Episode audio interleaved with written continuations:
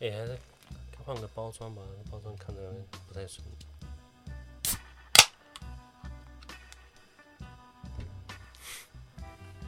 但这新闻好笑。嗯？什么？他说一个动画的美少女，这是里面最受欢迎的女，作者给他加了个设定，说他香港脚。这作者这个超生气啊！有人挖出他的动画第十二集同一天啊，后画了三双袜子，他说他香港脚太严重了。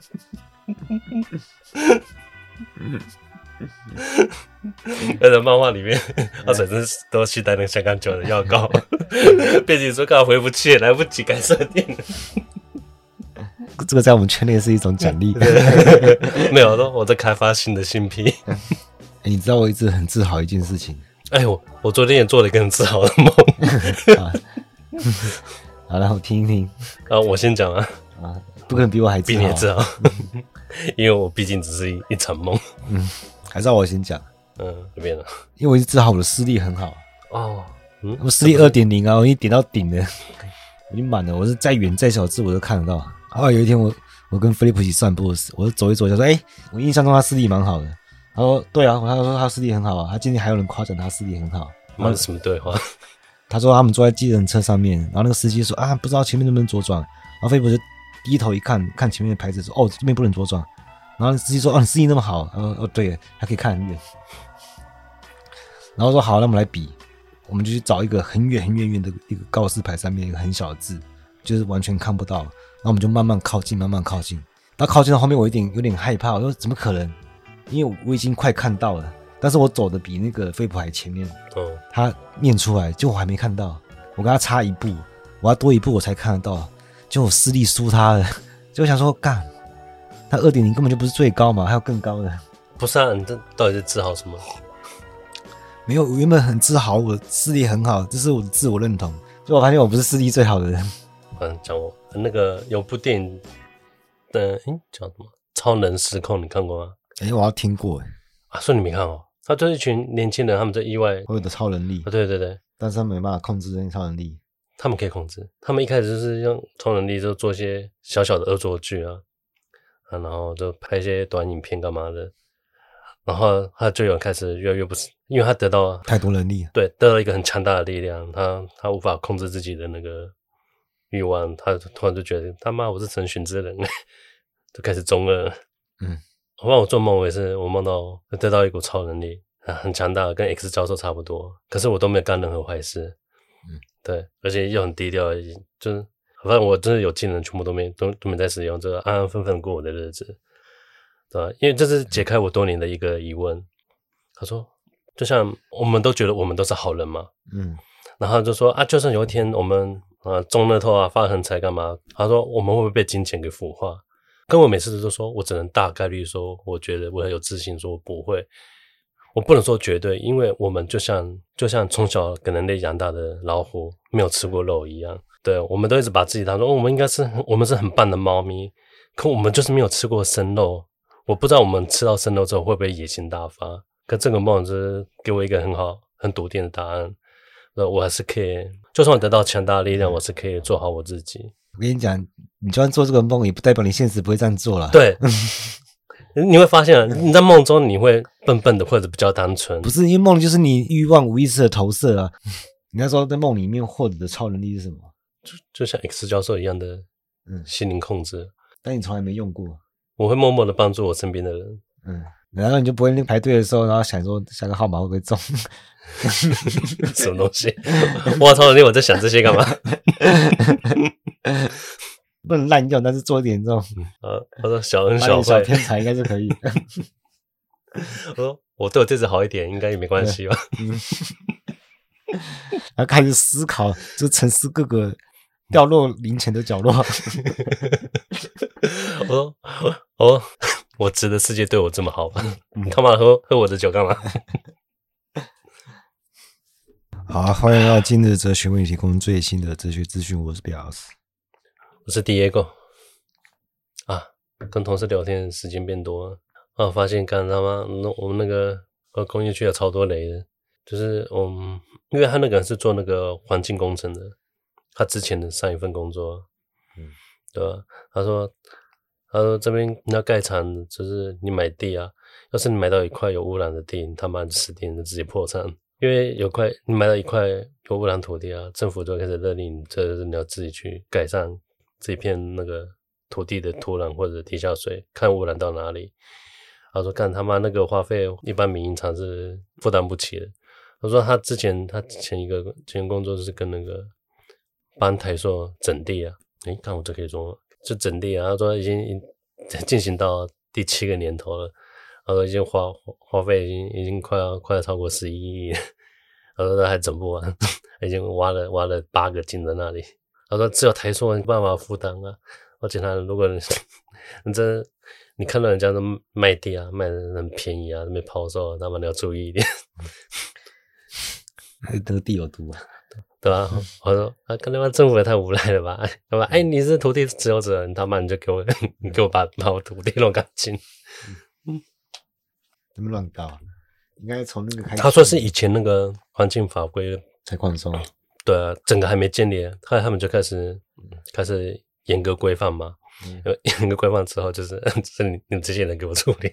嗯、好像大富翁哦，很多发动陷阱卡，我我直接破产，我怎么人生如游戏？我刚刚想到一个情况，我又毫不犹豫的自杀。什么东西？蟑螂像蝗虫一样，就是蟑螂成灾，然后慢慢侵袭每个城市，然后到最后到我的城市的时候，那个我就关在房间，那个蟑螂刚涌进来的那一刻，你不确定你会那个吗？嗯，就是你就突然神经错乱，都接受这一切，呃，也没什么嘛，这是这是昆虫啊，跟蝴蝶没什么两样，怎么越看越好吃啊？完全想象得到我一零一四的样子。这是你那种，是你的末日避难小屋。那蟑螂虫涌进来，你有没有想过？想过什么？在什么情况下你一定会绝望？嗯，我周遭已经没有认识我的人了的时候，真的很认识的的范围很广泛，你跟楼下的店员认识也认识。哦哦，我跟你没那么重要。哎，躲在深山里面，一个动物也认识你啊？对对，我还会啊。对啊，哎。对了，我我看了一个超超神奇的东西。嗯，我在那边看到看两只鸟，我不知道是什么，好像是斑鸠吧。嗯，我看两两只鸟怎么跳跳去走吧。我看到一只鸟，嗯，它嘴上叼什么东西啊？走近一看，哎，看他妈，它叼那个四叶幸运草。嗯，四片叶子。嗯，我吓到，看他妈冲他小，为什么它叼四片叶子？他是知道为什么它它偏偏就叼到那四四片？它它是懂。其中的意涵吗？我就赶快拿手机，他就给我飞走。我要拍照，我说他妈，我到底看了什么？他是刚好就是你知道，随便捡到一个就是四片叶子的，还是他自己这边挑。帮教我们的传说，哎，你要挑这个四片叶子去求偶的成功率会大大的提升。看从他小了，我在看了什么？我想我们今天来讲一些比较可以实际操作的东西。嗯，因为很多人会问我问题嘛。然后而且我一直很认真在回答问题。如果我我是认真回答问题的话，然后就会变成很多人听不懂，然后你会希望我可以讲人话。而且我最近出去一直被下封口令，被谁？被朋友。他是不准讲话，是不是不准聊哲学？不准讲哲学。但是我也说好好好，我一句都没讲，我 一句都没讲。我已经很久没讲哲学，在现实上啊，其实因为我发现我反正讲到最后，大家也是全桌人那边头痛而已。嗯。我也我也不想讲了，因为就是没有人真的想要认真知道。可是我也想到说，明明我学哲学是为了帮助群众，结果最后反而变成远离群众。因为我今天就想要说明这一点。其实哲学不是不说人话，是他因为他不得不这么做。因为你只要一讲人话就是错。所以我也想说，与其我一直回答问题，不如我来聊聊怎么回答问题了。而且你是聊自己怎么回答问题吗？对，怎么听起来就是你要讲人话了？我要先说明为什么不能讲人话，而且这种事也不是我一个人而已啊，就是每个人都会遇到问题，而不是说我会遇到问题，所以你自己要要去面对那个问题嘛。那至于会给出什么答案，其实完全就是取决于你的立场，像是鸡生蛋或是蛋生鸡这种问题。嗯嗯，当然是鸡啊，有问题吗？对，其实这种问题他为什么会觉得很难回答？主要是因为他会陷入那个循环的悖论。我们一直会说鸡生蛋，帮你诞生鸡，鸡生蛋，蛋生鸡，怎么觉得搞错了？好像把这个生当成同一个生，我们就忽略掉它的差异。其实很简单，因为重点不是鸡或是蛋嘛，不是在这两个主体上面，而是生。我们要去反思这个生，对不对？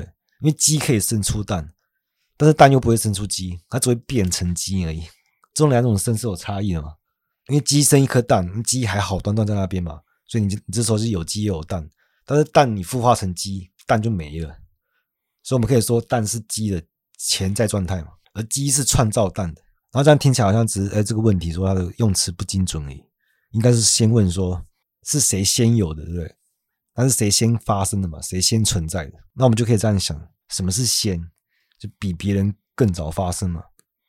它一定是有比这些更优先的东西，一种无中生有。那不是应该取决于我们，我们会多早发现才对吗？我们可以用推的啊，我们用推的就好了。就如果你要说什么东西比较先，那最先的东西一定是一种更原初的力量。其实我们很容易就会推到那个第一动推动者。有啊，物理就说好啊，大爆炸之前啥笑？嗯，啊，我不知道，就是神啊。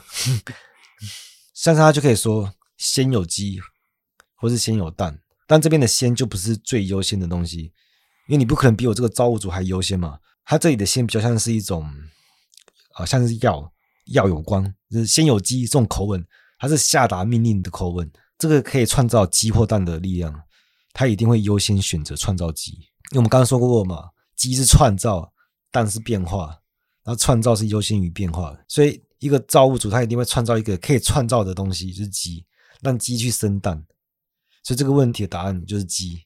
哎、欸，这个这我小学就知道了。嗯，来休息一下，我抽根烟。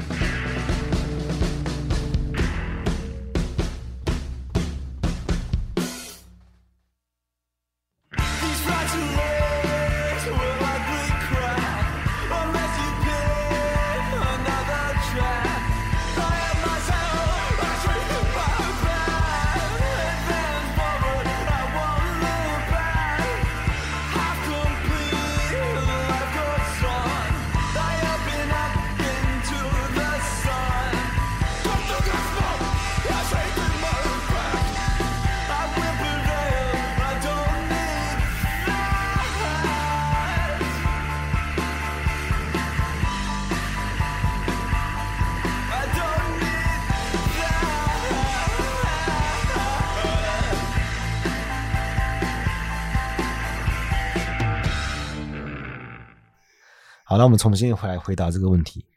其实我的立场很明显嘛，我一贯的立场就是个无神论者。嗯，所以再怎么样，我也不可能去幻想一个造物主嘛。所以我们来重新回答这个问题啊。这个问题的答案就会取决于你不同的立场，给出不一样的答案呢。我们现在来实际操作，就我们在哲学上是怎么运思的，我们就会发现问题本身就是答案，而且它甚至会超出问题本身。所以人家问你问题，你只要复诵一遍问题就好。嗯，自己好好想一想就好了。而且你越想，你就会发现越多。其实我们就对问题本身进行拷问，我们问他说：“为什么你会造成这个循环悖论？为什么会有矛盾？”那显然就是你结构本身有问题嘛。但是我们又想说，你既然可以被问出来，就你可以合法的存在这个符号系统里面，那么这个符号系统如果它整全的话，那照道理来说，它应该会有对应的答案嘛。就我被问到这个问题的时候，我会觉得它应该有答案，只是我回答不出来，你感觉很矛盾。这也是这个问题它给出的两个方面，所以我就可以转向问问问题本身。好，你作为一个问题存在，你是希望自己可以被被一个答案给解决？还是你想要一直存在来困扰别人？这时候你就要给出你的立场。你是相信这个问题有标准答案，只是我回答不出来，那你就是相信符号系统它运行都没有问题，它能生产这个答案，不是？它能产生出这个问题，就会有解决的答案。而只是这个答案还潜伏在某个角落。但是如果你觉得是这个问题本身它就有问题，它虽然被问出来嘛，它是用合法的语言，但它没有标准答案，那它对整个符号系统。就是一个威胁，它没办法把它消化掉，它会让符号系统它觉得颜面无光。也不会啊，每个系统都有个灰色地带，你就只把把矛盾丢进去就好了。符号系统它是从矛盾里面产生出来。好，如果你是觉得它是一个可以被回答的一个问题，它之所以是一个问题，因为它有标准答案。如果你觉得它作为一个答案本身就是不可解的，那它就是对，它就是挑衅整个符号系统，就是刻意制造麻烦。你解决不了我嘛，所以我反映出符号系统的无能。这两种立场，它就可以对应到先有鸡还是先有蛋？因为鸡本身是被规定着，因为鸡生出来，它毫无疑问它就是鸡蛋，它有确定性，它是连续的、完整的，它维持规定的连续符号系统可以完整的定义它，但是蛋它代表的是断裂，因为符号系统无法定义它嘛，它因为蛋隐含着不确定性，因为我不确定它破壳而出的是不是鸡啊。没有人可以确定它是不是，搞不好它生出来是一只鸭，因为它可能性还没被实现，所以它代表的是断裂，所以我们就可以说鸡派的是俯首称臣的，因为他相信问题被给出的时候，他就伴随一个答案，然后这是一个很安分的问题，它是照规矩来的问题。那蛋派的答案，它会颠覆这个问题，它会超出问题本身，那超出问题本身，就变成我好像不是在回答这个问题。就是我现在在做的事嘛，那就很明显我是哪一派的。我不会在一个系统里面用一个分类表或是一个理论，然后说它是什么，它就是什么，变成一个固定的东西。那你就是在跪拜这个系统。凭什么是你这个系统说了算？你说是就是，定义谁都会定义啊。你用亚里士多德的分类学嘛，他会说鸡是什么，剑门纲目科属种，他会罗列一下嘛。那为什么我要用生物学的分类？就是其实我也可以用数学集合论来定义啊。但我不依赖任何系统，因为我有我自己的定义学。那蛋是不确定的，等它实现了自身，它孵化出来，就是它自己铺设了整个背景的符号性秩序，把它的不确定设定成确定，它不用依赖外界的评价系统来定义自己，而且包括我要不要建立一个定义学，这个，因为我们在说鸡是什么，但是什么，你能听得懂这个问题？你有想过你为什么听得懂吗？因为你你已经用别人的分类学了，你已经预设了一个背景。在这套系统里面，它有一个精准的定位，什么是什么？那你这个是又是什么？它相当于本质分类学啊。这个是，它是代表存在的事实，实存的，还是它是抽象的规定性？它还是运动的、变化的？等很多种。那我们在讲的时候，我都不知道你的是是哪一种是，那你也不知道我用的是哪一种哪种是。所以我们在思考的时候，我们不会从定义学开始，我们先讨论本体论，因为亚里士多德的本体论就包含了它的定义学。它一定是优先的。你在定义什么是什么的时候，你会一直用到是嘛？所以就要先搞清楚，那这个是它是什么？所有的定义学背后都预设一个本体论。你问一个问题为什么听得懂？它会用到本体论规则，然后这些规则抽象出来就是逻辑。嗯，我最常遇到这问题啊。嗯，你说为什么听得懂？我每次都怀疑说他真的听得懂吗？嗯，我们现在真的有有在同一个频道上。你现在听你也听得懂，可是你也想过，那这个系统是哪边来的？如果我不我不用这个系统的话，可不可以？其实这部分就是要自己去冒险，一定要在本体论上探索。但但其实也没有一定啊，像现象学他就不会去讨论本体论，因为他觉得有本质分类学就可以了。所以我就不是刻意不说人话，是其实你的问题问错了，因为你想用一个僵死的系统，直接的想要把话说的很清晰，然后你给事物有明确的定义，其实反而是扼杀了事物本身，因为没有没有一个可以给万事万物定义的秩序啊。这个事情是要自己去做，自己去思考，所以不是我把话说清楚就好。因为我不说人话，就是因为你讲就是错嘛。因为我不拿现成的定义学来用啊。如果我有建构我自己的定义学，我就可以很明确说我的立场。因为我的定义学是奠基在黑格尔的逻辑学哦，存有论。我们来说那个黑格尔一句名言，就是存在即合理。哦，讲人话。其他翻的不好啊，就很容易产生误解。应该是现实是合理的，哦，其实反过来也是嘛。那合理的就是现实的，那我们要怎么来理解这句话？因为现实是合理的，合理的是现实的，他们都有事，这个事它不代表同一性，这就是我们研究的对象。黑格尔逻辑学分三个部分：本质论、概念论跟纯有论，就是有论的。所以我们在讨论这个“事”这个字，这个字如果你不加反思的话，单纯的当做判断的系词嘛，你这样就会永远不懂哲学。很多人觉得这种太基本，他会觉得基本到连他这是基本工作他都不做，或是基本到他不知道要做这个事情，他就不知道这个这个事隐含的非常丰富，或者是说他们他认知的事实在是太太匮乏了，因为他就直接拿现成来用嘛，他们就会对哲学做出非常庸俗的解读，现实都是合理的，合理都是现实的，他就觉得那我做什么都无所谓了，反正都是合理的嘛。那所以哲学为什么难？就是因为其实有人也有人看不起哲学，他觉得只是为了玩文字游戏。其实听不懂不是因为哲学要故弄玄虚，是因为你没有高度抽象的能力，你就没办法掌握到那个辩证结构。那我怎么说你就没办法理解嘛？因为因为更不用说这些事情都不是单纯可以用黑格尔的纯有论，你就可以完整的把握。因为它这个事它背后的学问太大了。因为你这个命题在现实运行的话，它还牵扯到客观精神。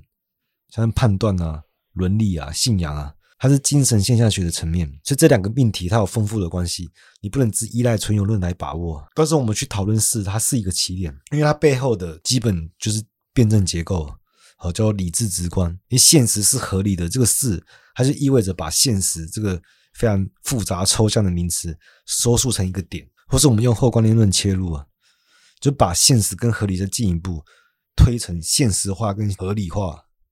当然，这个合理其实是合乎理性啊，所以我们应该换个说法，说是理念化、现实化的意思，就是精神性本体论的位面它降维成本体，而理念化就是现实发生的升维成本体论位面的。你就可以想象说是神仙下凡跟你得道升天哦，你在现实做一件很不得了的事情，像孝感动天什么的，天庭都受到你的感召，然后想让你愿意让你成为他们的一员。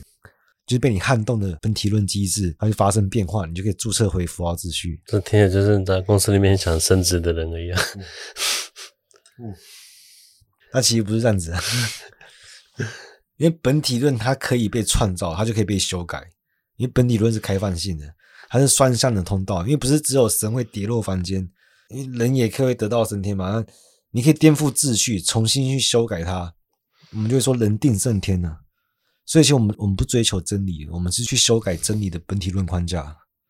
因为我发现这东西不是死硬的，不是闭合的，会发生这种大事情，也不是天天有。但是现实化跟理念化，其实它也很常发生在日常，也天天都有。现实化就是世界表象化，当我们在表象可以把握到隐藏在表象背后的观念，察觉到内在的本质。我们现在回到那两两句话：合理是现实化的，本体论架构它是在历史发生出来的，没错。但是这个发生过程是非理性的，理性是非理性实现出来的，因为有一个更原初的本体论框架，它失败了，是它的不一致性造成的。这个本体论框架，你就是天庭嘛，就是天上那些老鬼啊，他们会在 什么老鬼？他们就会物色在人间物色，看有没有值得可以提拔人才，然后谁才有资格升天。但问题就是你没有资格说他有没有资格。因为那个那个人做的事情，他就是颠覆整个天庭，他自己设立一个新的秩序，那如果你们天庭的规则它是天衣无缝的，那就应该你们流动率是零啊。如果你们可以招纳新人的话，那就代表说天庭内部也是有矛盾冲突的，有一个更原初的本体论框架失败了，才生成你们。然后我就是要来天庭整治秩序啊！你们这群老鬼就是德不配位啊！因为我就是把握不到同一性，我才来重新整治，呃，我来重新修改本体论框架，设定什么叫合理，然后这就是合理是现实化的，这就是黑格的辩证法。所以理性是从非理性生产出来的。但是这也不是我最终的立场，但是以后有有机会再说。所以就是所有的概念，我们要去理解的时候，我要去领会它的时候，它必然会用到本质分类学。